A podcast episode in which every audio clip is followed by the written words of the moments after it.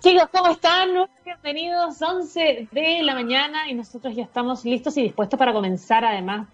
Eh, datos que no les ha pasado que de repente se guardan un dato muy idiota o probablemente un dato que aprendieron en el colegio y no se los olvidó más. Bueno, hoy día 20 de agosto es el natalicio de Bernardo Higgins, para quien no sabe y necesitaba saber urgentemente, hoy día se celebra el natalicio del padre de la patria Bernardo Higgins con esas maravillosas patillas que tenía eh, y me acuerdo perfectamente porque 10 días después, tan, tan, tan, tan, es mi cumpleaños y este año no cumplo porque francamente 2020 no pasó nada más que una pandemia, así que yo creo que todos deberíamos congelar nuestros cumpleaños y simplemente no cumplir. Y si todos hacemos ese acuerdo, imagínense, nadie cumpleaños, da demasiado sentido.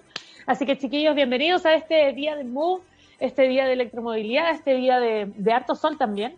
Espero que no tanta contaminación pero sí un día de mucha ciudad inteligente que es donde hacia donde queremos avanzar, eh, no solo como ciudad, también como país y poder eh, eh, marcar el paso también para que otras ciudades avancen hacia el mismo lugar, hacia el mismo objetivo.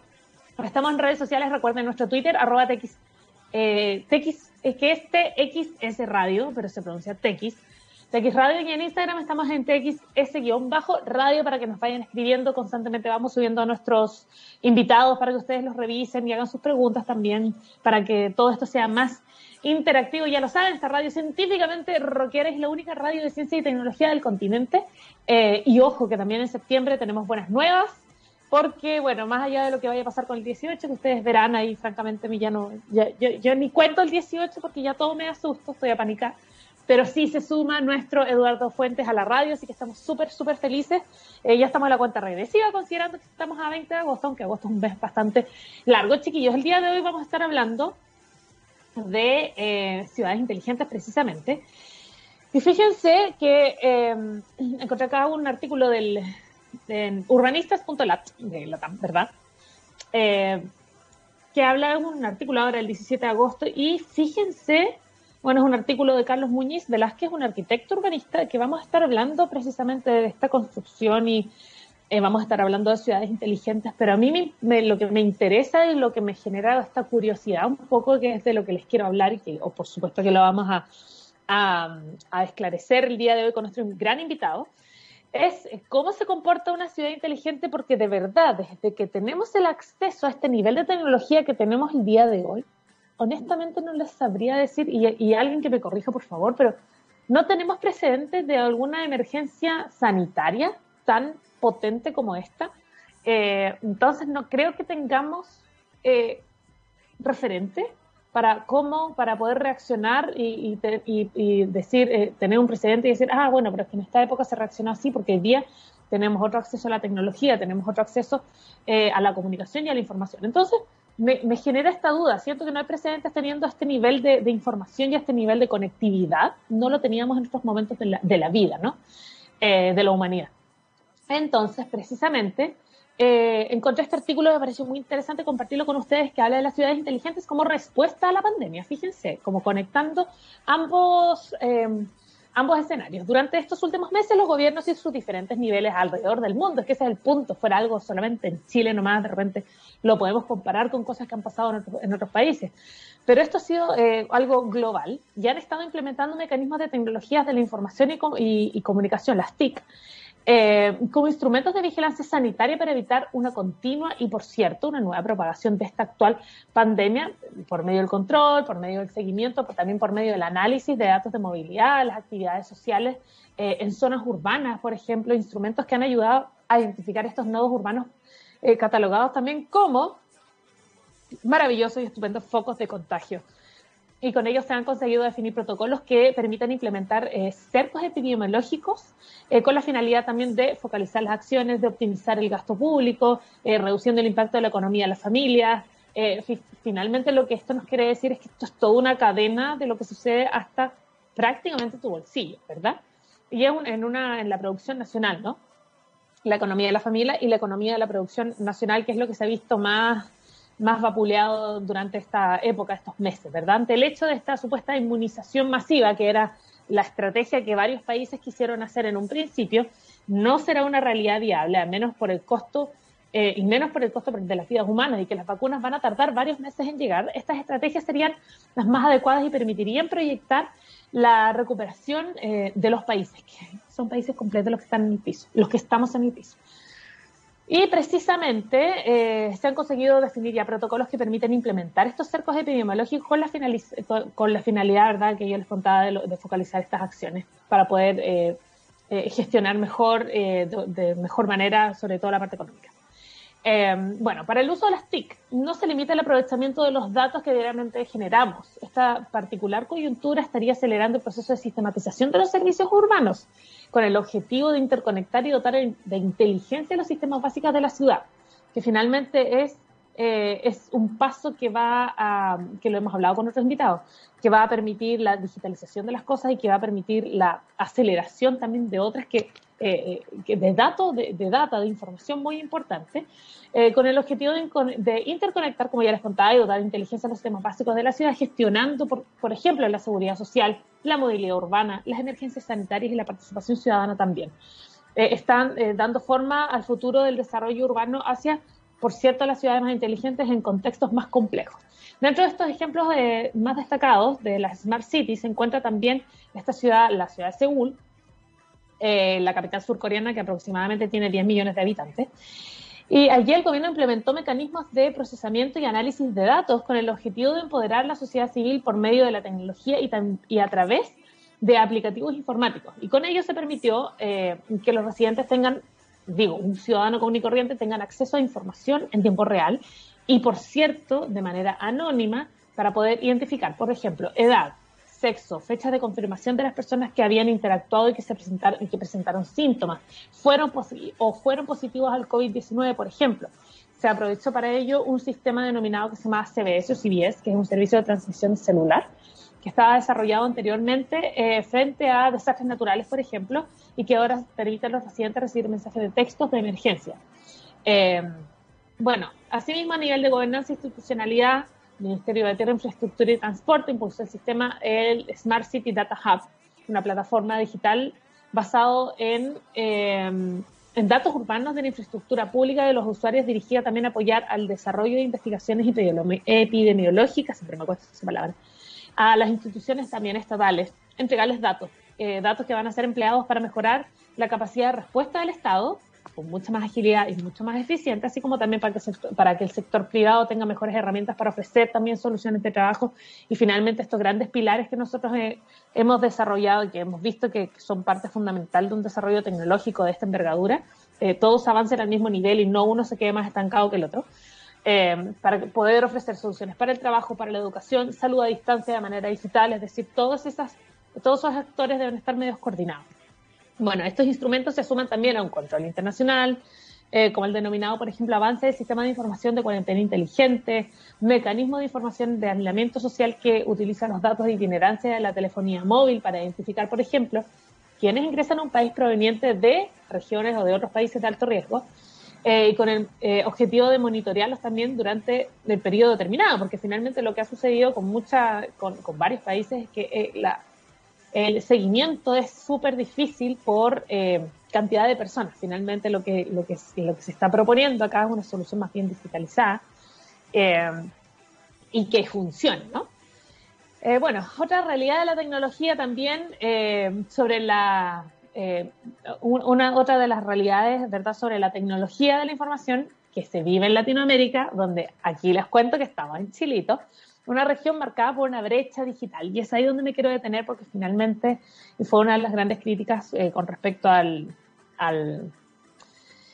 a, lo que señaló el presidente hace unos pocos días con respecto a la licitación, que iba, a comenzar este proceso de licitación de la implementación del 5G. Eh, claro, la brecha digital es aún muy, muy alta en varios países de Latinoamérica, no solo en Chile. Eh, porque pues, según el CAF, según un estudio, son 4 de cada 10 hogares que recién puede acceder a Internet fijo, con aproximadamente 311 millones de personas sin acceso a telefonía móvil. Imagínense, una situación que, que torna crítica, ¿verdad?, a la expansión de la pandemia, provocando que miles de trabajadores y estudiantes no puedan acceder a mecanismos de trabajo punto. Punto uno, trabajo remoto. Eh, el tipo de trabajo que tienen además no se puede hacer remoto, deben estar presencialmente. Entonces, todo este tipo de cosas que, que son más bien sistemáticas, son de sistema que hay que ir solucionando. ¿Y qué es lo que hace eso? Es que remueve esta tierra y nos vuelve a, evidenciar y saca a la luz lo precario del estado actual de, por ejemplo, la, educación del continente, que también muy de acuerdo con otros eh, informes de competitividad del Foro Económico Mundial, presenta una, de nuevo, importante brecha en la adopción el uso de las TIC por parte de los gobiernos. Entonces, finalmente, eh, esta, esta es un, hay varios eslabones que hay que ir solucionando para poder avanzar en una ciudad en una ciudad inteligente completa y que le llegue a todos. Finalmente el objetivo de la, de la ciudad inteligente es mejorar la calidad de vida de las personas, de sus ciudadanos, sobre todo en estos focos eh, urbanos tan, que van a seguir creciendo. Eh, no pueden existir estas brechas digitales, ¿verdad? Eh, bueno, en estas mediciones de las que yo les contaba, por ejemplo, Perú se, se sitúa en, en el puesto 129 de un total de 137 países uno, por ejemplo, un 79% de los locales educativos no tiene acceso a Internet, que es mucho, no es poco. Bueno, y en ese sentido los gobiernos latinoamericanos deben apostar a estructuras digitales que permitan conectar estos sistemas con los servicios urbanos en beneficio también a la gestión de las ciudades, que alrededor del 80% de la actual población está viviendo en zonas urbanas, que es lo que les decía anteriormente. Y de esta manera también se puede promover una, promover una cooperación internacional de transferencias tecnológicas, pudiendo aprender que aquellas ciudades que lograron aplanar esta curva que se buscó durante tantos meses de infectados con cuarentena focalizada y aprovechando también estas para eh, focalizar también las medidas sanitarias. Bueno, mirando hacia el futuro, deberíamos transitar hacia, este desarrollo de la planificación de ciudades inteligentes con el propósito de garantizar la eh, prevención y mitigar los efectos de una futura crisis sanitaria, porque dado,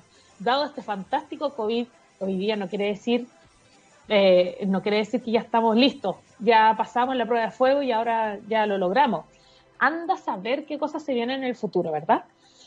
Eh, y de esta manera se, se, logrará, se logrará conseguir y aprovechar los datos que, se tiene, la interconexión entre instituciones y los servicios, con la, final, la finalidad, por cierto, de resolver los problemas que se presenten de manera un poquito más eficiente, menos lenta, más coordinada, que todos los actores funcionen a la par.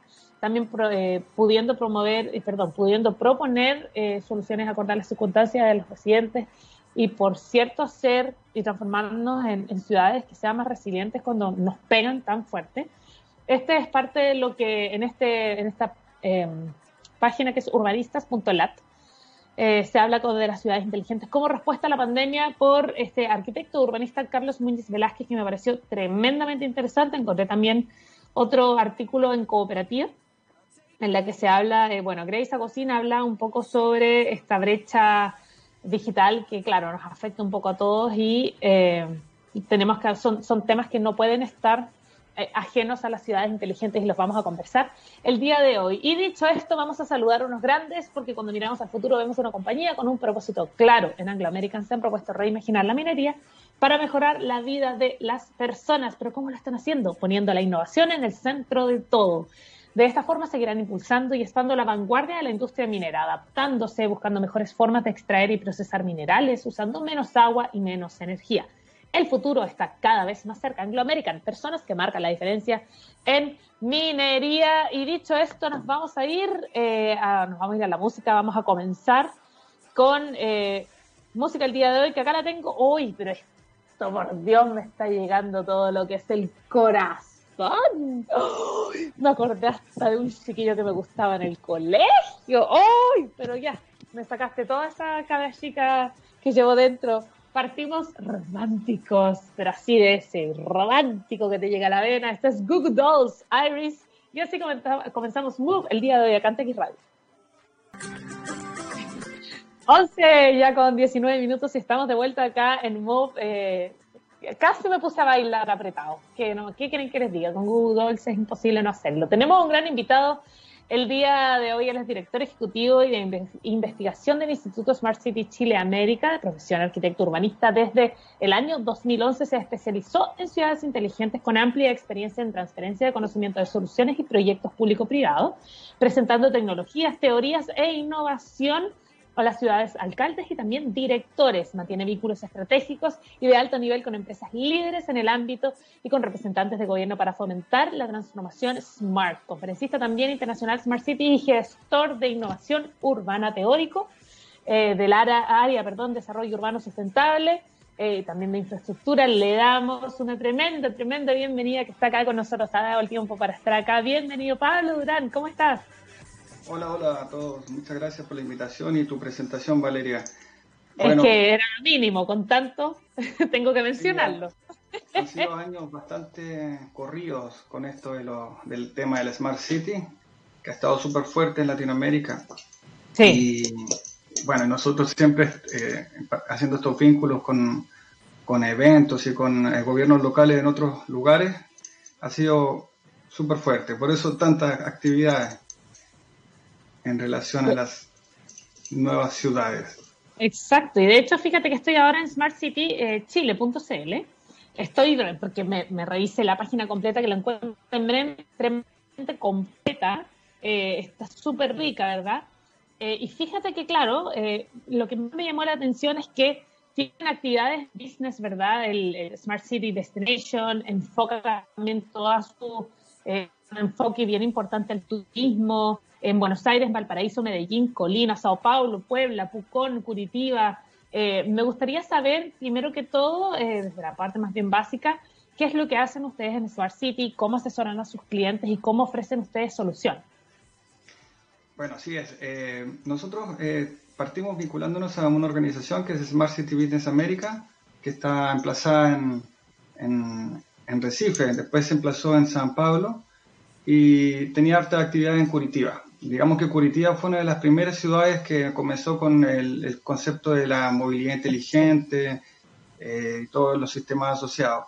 ¿Pero fue como eh, piloto? ¿Lo, eligieron ahí?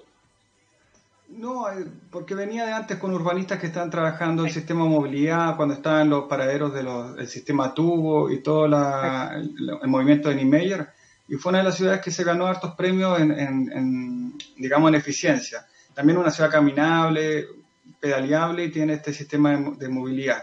Claramente no es perfecto, pero eh, digamos que fue precursor del Transantiago, del, del primer modelo, con, con las vías diferidas y todo este tema. Entonces había mucha información para obtener en, esa, en esas reuniones que hacíamos con, con, esa institución y de ahí, claro, se, se extrapoló el concepto a diferentes ciudades de, de Latinoamérica.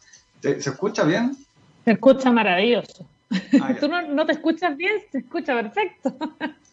Yo me escucho enredado, no, es que es un tema. entonces, después de ese, de ese tema. Vuélate eh, nomás, vuélate nomás, para eso estamos. Ya, eso es fácil para mí. Ah, el tema de las ciudades me, me vuelve loco, es, es apasionante. Entonces, eh, esto tiene mucho que ver con urbanismo y la sustentabilidad y la sostenibilidad de las ciudades, pero eh, se tornó hace un tiempo con el tema de la, de la ciudad inteligente. Eh, eh, incorporando el tema de la tecnología de la información y las comunicaciones, energía renovable, electromovilidad y todo ese tema fuerte, con, digamos, con empresas fuertes también en el área de, soporte. Y nosotros particularmente lo que hacemos y, lo que hacemos con los partners internacionales, por ejemplo, del nivel de LATAM Congress, que, ya está ramificado en, en, América, y con esta otra institución del Smart City Business, es reunir a los actores principales para el desarrollo de proyectos que puedan llevar a, mm, a, que, a, hacer prototipo o, empezar a, comunicar todo esto de las ciudades, de, la mejora en la calidad de vida. Eso principalmente. ¿Y cómo lo hacemos? Eh, vinculando eh, bueno, los actores principales del gobierno, de, los gobiernos locales y también de, los empresarios en reuniones business, donde generalmente el público los conoce más como congresos, seminarios. Claro, claro. Y, en ese aspecto es donde se generan las conversaciones y las interacciones. Y también, obviamente, la parte de gobierno es donde presenta las necesidades y requerimientos de la ciudad y hacia dónde quieren ir. Visitantes internacionales presentan eh, hablan de su experiencia, de cómo ha funcionado esos sistemas eh, eh, eh, con el público, con el usuario, y se genera esa sinergia necesaria para, para incorporar recién una memoria de proyecto que después se tramita en, en, los diferentes mesas de trabajo institucionales. Porque digamos que detrás de un proyecto de ley hay que, hay que generar toda una dialéctica, una narrativa en función de la, de la necesidad. Absolutamente.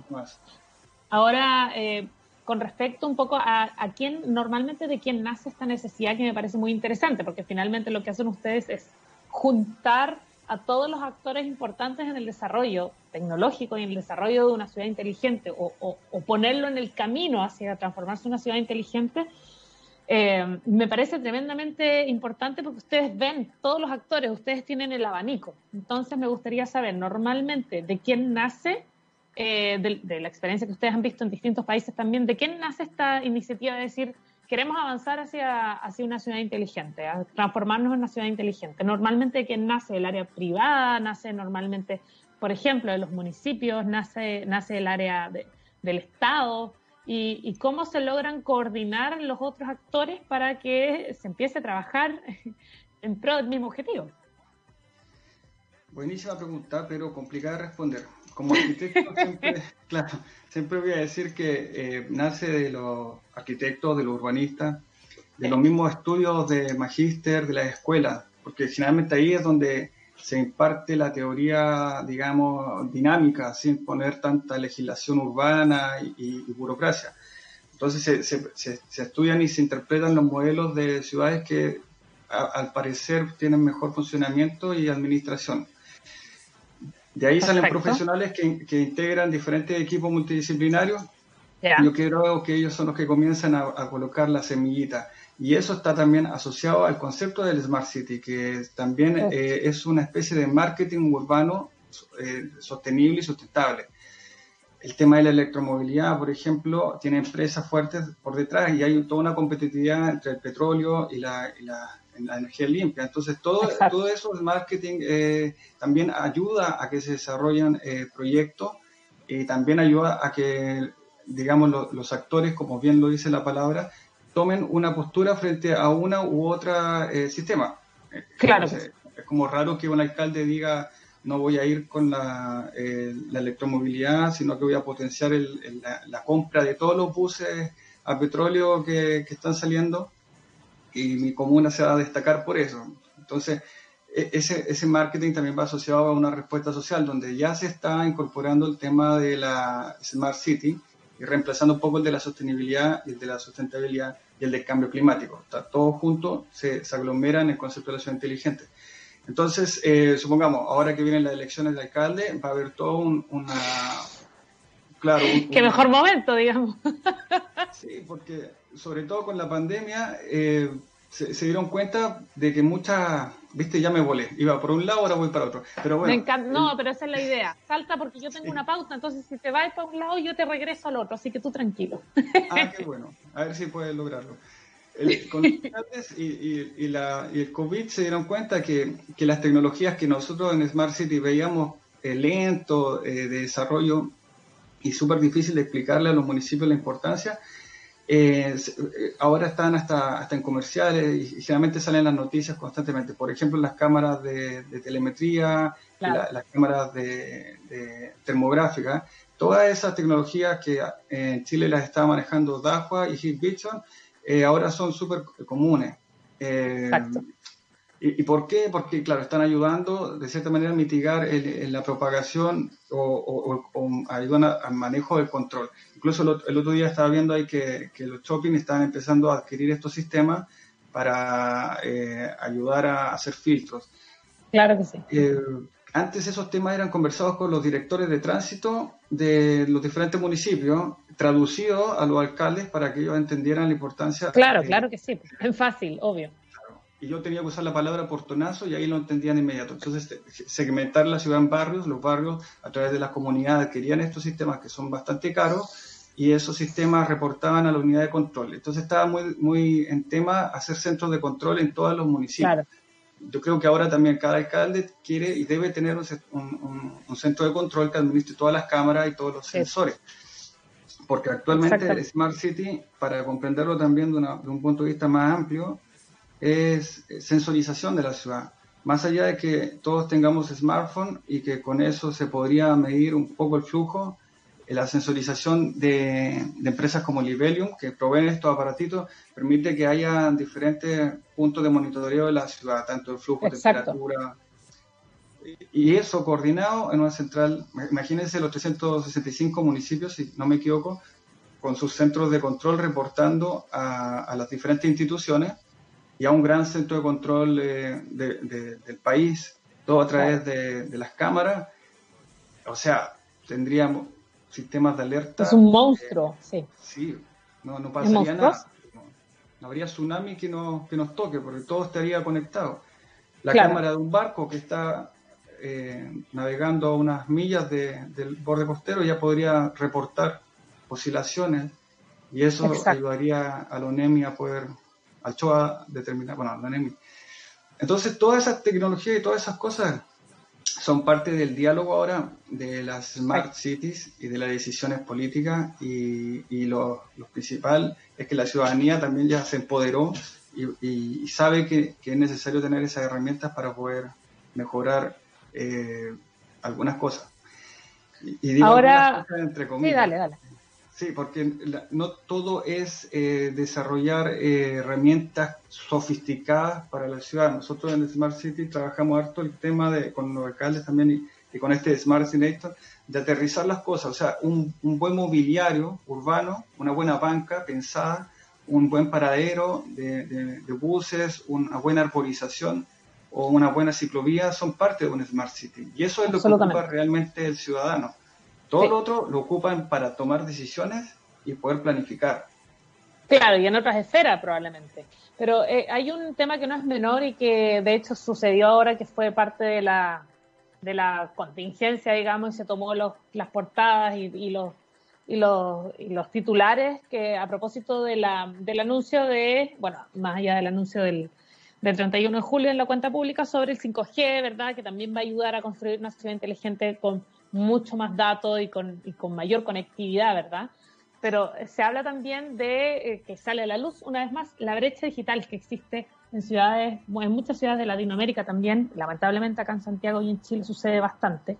Entonces, ¿cómo, ¿cuál es el factor y cómo se puede, eh, cómo se puede una ciudad inteligente hacer cargo de esta brecha cuando queremos hacer una ciudad completamente inteligente, completamente eh, llena de sensores para que te pueda eh, entregar data e información para poder tomar buenas decisiones cuando hay una brecha aún tan, tan, tan amplia? ¿Cómo, cómo, cómo se puede solucionar esta brecha para transformar Santiago, por ejemplo, a una ciudad inteligente? Ya, pero eh, hay dos brechas. Está la brecha de, la escala, digamos, de edad de la población y la brecha Sin duda, del gobierno. ¿A cuál quieres que te abarque? Ambas, es que son, ambas van a ser importantes en, en, el desarrollo de una ciudad inteligente. La brecha del rango etario, que hay, hay, yo he sabido de compañías que hacen incluso cursos y clases para que una persona sepa hacer, por ejemplo, una videollamada, una persona de, eh, de tercera edad o cuarta edad incluso, eh, eh, hay muchas brechas y por cierto que para tener una ciudad inteligente esas brechas hay que eh, acotarlas, ¿verdad? Y hay que hacerlas menos, menos amplias. Entonces, desde ese punto de vista de, de esas dos brechas que tú me mencionas, cuéntame más o menos cómo se ve el objetivo y cómo se podrían estrechar un poquito más y no, y no que sean tan, tan distantes. Claro, ese otro tema sote. Porque Voy a partir por el humano. Eh, escuché por ahí que querían sacar eh, la licencia de conducir eh, digital. Quiere ser digital, sí. me pregunto por la gente que no quiere. Por ejemplo, primero, es que ahí hay cosas. Se supone que la idea es que se maneje sin el smartphone. Entonces el smartphone debería estar guardadito en una maleta. Nadie hace eso, lo tienen ahí a, en el bolsillo. Con una cosa así, todos tendrían justificación para tenerlo por lo menos cargado y listo para que si a uno lo hace un control, mostrar el, documento. Exacto. Pero la, tercera edad va a andar con histeria ahí. Perdísima. Me paran y como, y sobre todo con una, supongamos que, no sé, ojalá no pase, en, en, en próximo año, en esta misma fecha, se vuelve a una situación de controles constantes y la tercera manejando, sacando el, el, QR, me imagino, bloqueando. Entonces, ellos ya no van a ir a la escuela para aprender a utilizar estos aparatos. Si yo mismo ya me confundo con Instagram, me imagino el lío que deben tener ellos. Olvídate. Yo traté de descargar TikTok. Traté. Es, es el nivel. Lo, encontré y dije, no, yo ya no estoy para esto. Imagínate una persona de tercera, tercera edad, perdón, cuando ha avanzado la tecnología como a pasos tan agigantados y sobre todo la tecnología de smartphones, que son computadores en tu bolsillo, básicamente. Claro, y ahora mucha gente está con el, reloj inteligente, entonces ya, ya no, se sabe. Ah, en un momento empezaron a crecer estos aparatos que ya parecían tablets o televisores, y, ahora otras empresas quieren achicarlos, otros con el, con el, reloj. las empresas de vehículos están tratando de meter toda la, tecnología en el mismo vehículo. Eh, las películas futuristas muestran estas pantallas transparentes, como si uno pudiera caminar al mismo tiempo de ver esa información. Eh, a nivel militar, por ejemplo, el famoso Apache que salió hace harta años, ese helicóptero que eh, el piloto tiene que manejar la, cámara y la, bueno, el dispositivo de eliminación de humanos, y, y, tiene que con un ojo manejar eso y con el otro ojo manejar el helicóptero, y ellos son entrenados durante años por, por sistemas súper, súper modernos, y nosotros tenemos que empezar ya a, a caminar con el smartphone mientras se hace todo eso. Y entonces de ahí lo amarro a la famosa eh, brecha digital urbana o de, los gobiernos. Primero un tema de qué es lo que queremos para la humanidad. Si queremos que esté, estar todo el rato conectados a, los aparatos, eh, eso es una decisión personal, pero cada vez es más dictatorial, debido a que uno ya no puede vivir sin, sin esa cosa. Es poco eh, democrática, Claro. De ahí a la democracia agarro esa palabra de la fibra óptica. Es carísimo conectar eh, ciudades, sobre todo en el sur, con este sistema que permite que, estemos con toda la el 5G y todas estas cosas. Si no me equivoco, quién sabe si ahora va a llegar por, por, otra forma. Y entonces, amarrando ese tema, supongamos que ya hay poco más en en las ciudades del sur, en todo Chile, el sistema de conectividad eh, perfecto. Entonces ya viene eso, vienen los municipios y incorporan tecnología Smart City, por ejemplo, como el proyecto que está todavía en desarrollo, el de la Dirección de Obras Municipales, que permitiría, eh, o sea, digitalización de las direcciones de obras, que permitiría tú desde un smartphone o un computador sacar los planos de, cierto sector donde quieres construir, sacar el, bueno, la, el, certificado de informe previo, estudiar en los predios, ver cosas de tu casa, ingresar a una remodelación, una ampliación, eh, o una persona que está haciendo una, inmobiliaria, hacer un edificio sin tener que ir personalmente a la dirección de obra. Entonces, si eso lo tiramos a todas las direcciones, direcciones de tránsito, de la, la DIDECO y todas las direcciones del municipio, en rigor, pasaría como estaba pasando estos días que todos vamos a estar sin necesidad. remoto, digamos. Claro, remoto. Pero vuelvo a hacer hincapié. Y la libertad de ser un cromañón nuevamente, ya no, ya no va a existir. ¿Qué va a pasar cuando ya de verdad la última biblioteca urbana en Chile sea un museo? ¿ah? Y los alumnos tengan que ir ahí a, a, visualizar lo que era sacar un libro y hacer una ficha. Eso es lo que queremos eh, dentro del concepto de Smart City creo que hay que... Hay que evaluarlo, por cierto. Hay que hacer un equilibrio y, de ahí viene la brecha. Y volviendo a lo humano, eh, está súper complicado. Temas como eh, el, conocer y manejar todos los dispositivos, ya una cosa de, de hardware, y también conocer y manejar todos los otros dispositivos. Nosotros trabajamos harto con arquitectura, con el Smart Home, y también están impactando fuerte ahora las cocinas eh, de los departamentos que nosotros estuvimos haciendo un estudio urbano en, la Ribera Maya y, acá en, las ciudades turísticas, Viña del Mar, Concón, están todas con cocinas encineras que no tienen una perilla. Entonces, es más, yo el último que fui a ver todavía no, no, logré aprender esa, esa... ¡Wow! Tuve que, voy a tener que leerme el manual cuando adquiera exacto, Exacto. Y, así todo va a ir avanzando desde ese punto de vista. Sí, ahora le quieren incorporar inteligencia a las casas, entonces que uno maneje todo con el smartphone. Nuevamente te están imponiendo tecnología de vanguardia y, y, ahí viene la, ya una brecha gigantesca. O sea, el que no sabe usarla está afuera. Y que no tiene acceso a Internet en su casa, imagínate. Claro. O sea, en 10 años más, el que prenda la televisión con un control remoto va está obsoleto. Obsoleto.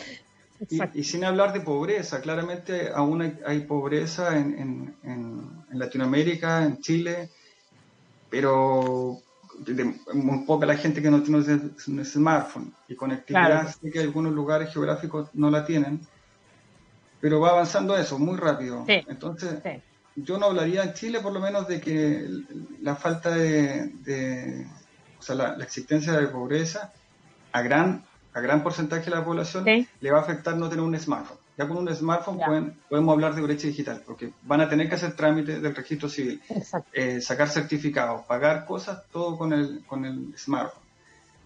Y eso es lo que pensamos de, de esa brecha, que hay que, hay que tomar partido en definir una estrategia, pero, pero que quizás los alcaldes hagan encuestas para saber hacia dónde quieren que vaya todo este tema. Exacto. que tomen que tomen participación. Eh, Pablo, estamos con Pablo Durán, eh, director ejecutivo y de investigación del Instituto Smart Cities Chile. Hemos estado conversando muchísimo de ciudades inteligentes. ¿Te parece ya cuando son las 11 con 41 minutos? Vamos a una canción, hacemos un pequeño break y ya volvemos con mucho más. A mí me parece. Fantástico, entonces esto es Warpaint, Love is to Die y ya estamos de vuelta acá en Move. Eh, estamos de vuelta ya, 11 de la mañana con 48 minutos. Estamos con un tremendo invitado que yo creo que este programa debe haber sido de dos horas, porque acá nos juntamos los dos conversadores. Estamos con el director ejecutivo de investigación y del, eh, del, Instituto Smart City Chile. Le damos la bienvenida una vez más a Pablo Durán, que está con nosotros aclarando tantas dudas y eh, contando tantas novedades también, no solo con respecto al instituto, también a, planificaciones y bueno, tantas otras cosas que nos interesa saber de Smart City. ¿Sigues por ahí? Ah, aquí estoy. ¿Cómo, estamos? Como, como soldado, muy bien. Eh, estamos, bueno, eh, repasando un poco lo que hablamos en el bloque anterior sobre esta construcción, los desafíos que hay, ¿verdad?, con respecto a la, a la electromovilidad, hay un tema que no es menor y que tú, por cierto, que lo debes saber muy bien. Eh, me gustaría saber cómo avanza la industria inmobiliaria en el desarrollo de una ciudad inteligente. Ya, es un tema interesante. Nosotros tenemos harto vínculo con la Cámara Chilena de la Construcción. Tenemos una amiga que nos, dio hartos tips en su momento, en, Adriana Varas. Ella es de, trabaja con todo el tema de sostenibilidad y certificaciones y todo ese tema. Perfecto pero para abordar el tema, para variar, hay, todo un, Tengo que explicar algo. Porque, claro, si hablamos de, edificación, tenemos que hablar de infraestructura. Yo no puedo poner un edificio que pretende tener tecnología eh, de punta eh, si no hay una serie de, cosas necesarias. Por ejemplo, primero que tenga que tenga un impacto urbano coherente, para que no desarme toda la, imagen de ciudad y, rompa el famoso imaginario urbano. Ejemplo, Chiloé y su mol. Sí, claro, eh, dicen. ¿eh? Bueno, a la gente en Chile cada vez le gustan más los moles. no, absolutamente. 100%. Yo le hubiera puesto un revestimiento de, de tejita de, o haber hecho, no sé, no, no sé. Ese es un tema. Yo no me meto mejor ahí porque que, lo, que lo decían ellos. Pero hay hartos eh, temas en ciudades turísticas donde, claro, la ordenanza general de urbanismo construcción eh, está súper lenta. Eh, generalmente hay que hacer todo un protocolo, una burocracia para modificarla y, una, y una conversación ciudadana para poder ver de hacia dónde va y cuáles son las pautas de, digamos, lo que más le impacta a la gente de la envolvente del edificio. Entonces, por ejemplo, en Pucón eh, llevan súper bien el tema y la envolvente tiene una... Tiene un orden, está ahí establecido. Sí, pese a eso, igual muchos edificios, mucha, eh, se está generando mucha edificación que, a ellos no les gusta mucho porque está rompiendo la sustentabilidad de esa ciudad. Pero, volviendo al tema principal de entender cómo funciona la infraestructura no sé si ya tenemos infraestructura que sería conectividad, eh, digamos, una, planificación coherente con la, con la altura del edificio y su envolvente. Perdón. Eh, habría que comenzar a analizar si esa arquitectura eh, responde a, qué, tipología, si va a ser. Es que ahora se está usando demasiado el tema, sobre todo con el COVID, de qué va a pasar. Por eso estoy como medio... Como, enfrentarse al futuro. Claro, antes era edificio oficina, antes eran edificios eh, hotel mixto con residencial. Después, eh, en otros países era turismo con eh, residencial mixto con cowork. Y, y, bueno, entonces ya el edificio residencial, incluso algunas inmobiliarias de acá de, la, de, Chile están incorporando el concepto de, edificio trabajo con edificio de, residencial.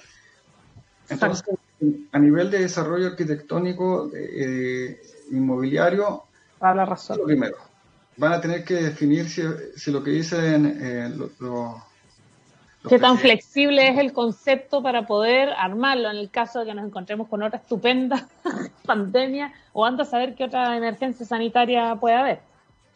O sea, para seguir con el tema de la inmobiliaria, tengo que decir que para mí cuando dicen eh, el COVID viene para quedarse, eso es, a mí me dice como entonces no va a haber más evolución, porque no se puede generar Smart City un urbanismo, no se puede hacer ninguna planificación con algo tan eh, complicado. todo, todo lo que sería lo mismo que estamos conversando, si los edificios van a ser mixtos, van a tener cuatro usos o no van a tener uso, va a tener mucha consecuencia en función de, de, la planificación de cómo va a ser. O sea, si esta situación que ha pasado este año se proyecta el próximo año, ya nadie va a querer construir eh, hoteles, ya nadie va a querer construir eh, edificios de oficina. La, digamos, el, metro cuadrado en las zonas de, oficina va a bajar y eh, va a ser bastante raro que por primera vez la gente pueda comprar residencia en lo que era antes, no sé, la Torre del Titanium, por ejemplo. Exacto, destinado a espacios comerciales o, de oficina. Ya, desde ese punto de vista, entonces, eh, ¿hacia dónde va esto? Primero se define eso y ahí voy a volver. Mejor borro el COVID y hablo de cómo estaba antes. Antes de esto teníamos las certificaciones, la certificación LEED y otras que ayudaban a, medir eh, cómo era el desarrollo de un edificio. Uno de los más conocidos y casos de arquitectura tratado en la escuela era el famoso edificio consorcio que está en Tobalaba. Al final, Tobalaba con provincia donde pusieron el costanero porque tenía una envolvente térmica, visual y, todo un temazo ahí porque tenía ese muro cortina verde. Eh, que me imagino que tenía alguna planta endógena que producía algún beneficio en, esa, en ese año. Ahora ya hay miles de soluciones. Yo creo que mejor cientos, no sé si miles. Entonces una de esas, por ejemplo, es que se está revistiendo con, eh, paneles solares, es la, los muros hay otros que son vidrios que tienen mixto, o sea, entre panel solar y translúcido. Bueno, los aviones tienen estos botoncitos que tú le bajas la... Ah, sí. Como la opacidad. claro, y te queda oscuro. Ya se están empezando a implementar en los edificios. Está el control domótico, que es todo lo que habíamos hablado antes de que, de que hay un control en el edificio. Y eso mismo aplica y ayuda a que, por ejemplo, se empiecen a generar eh, eh, celosías, que son los revestimientos de los edificios que se puedan ir configurando para, para manejar el, la temperatura del edificio de forma sustentable oiga, y sostenible económicamente. Entonces, eso sumado a las técnicas normales de arquitectura, que es dejar una chimenea vertical de, para que se ventile, y otros partidos, digamos, de, planificación, hacen que el edificio sea inteligente en el aspecto de, digamos, de la del diseño.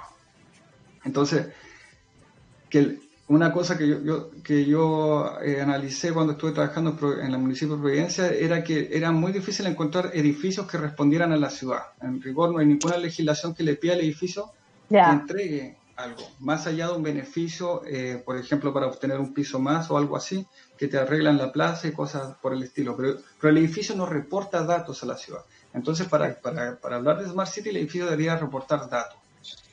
Por ejemplo, ¿por qué los, de, los departamentos no tienen un sensor que en el mismo panel la gente decida, ojalá que todos lo hicieran, configurarlo y decir cuántas personas viven por eh, departamento? Y si fuera de oficinas, ¿cuántos eh, operarios hay? grupo etario y todo eso. Esa información catastrada digitalmente llega a las instituciones y frente a un sismo, frente a una, por ejemplo, lo que está pasando a veces que quedan sin agua, o frente a un eh, incendio, o sea, ya saben perfectamente dónde están los, habitantes vulnerables y pueden hacer operativos y, y, planificar.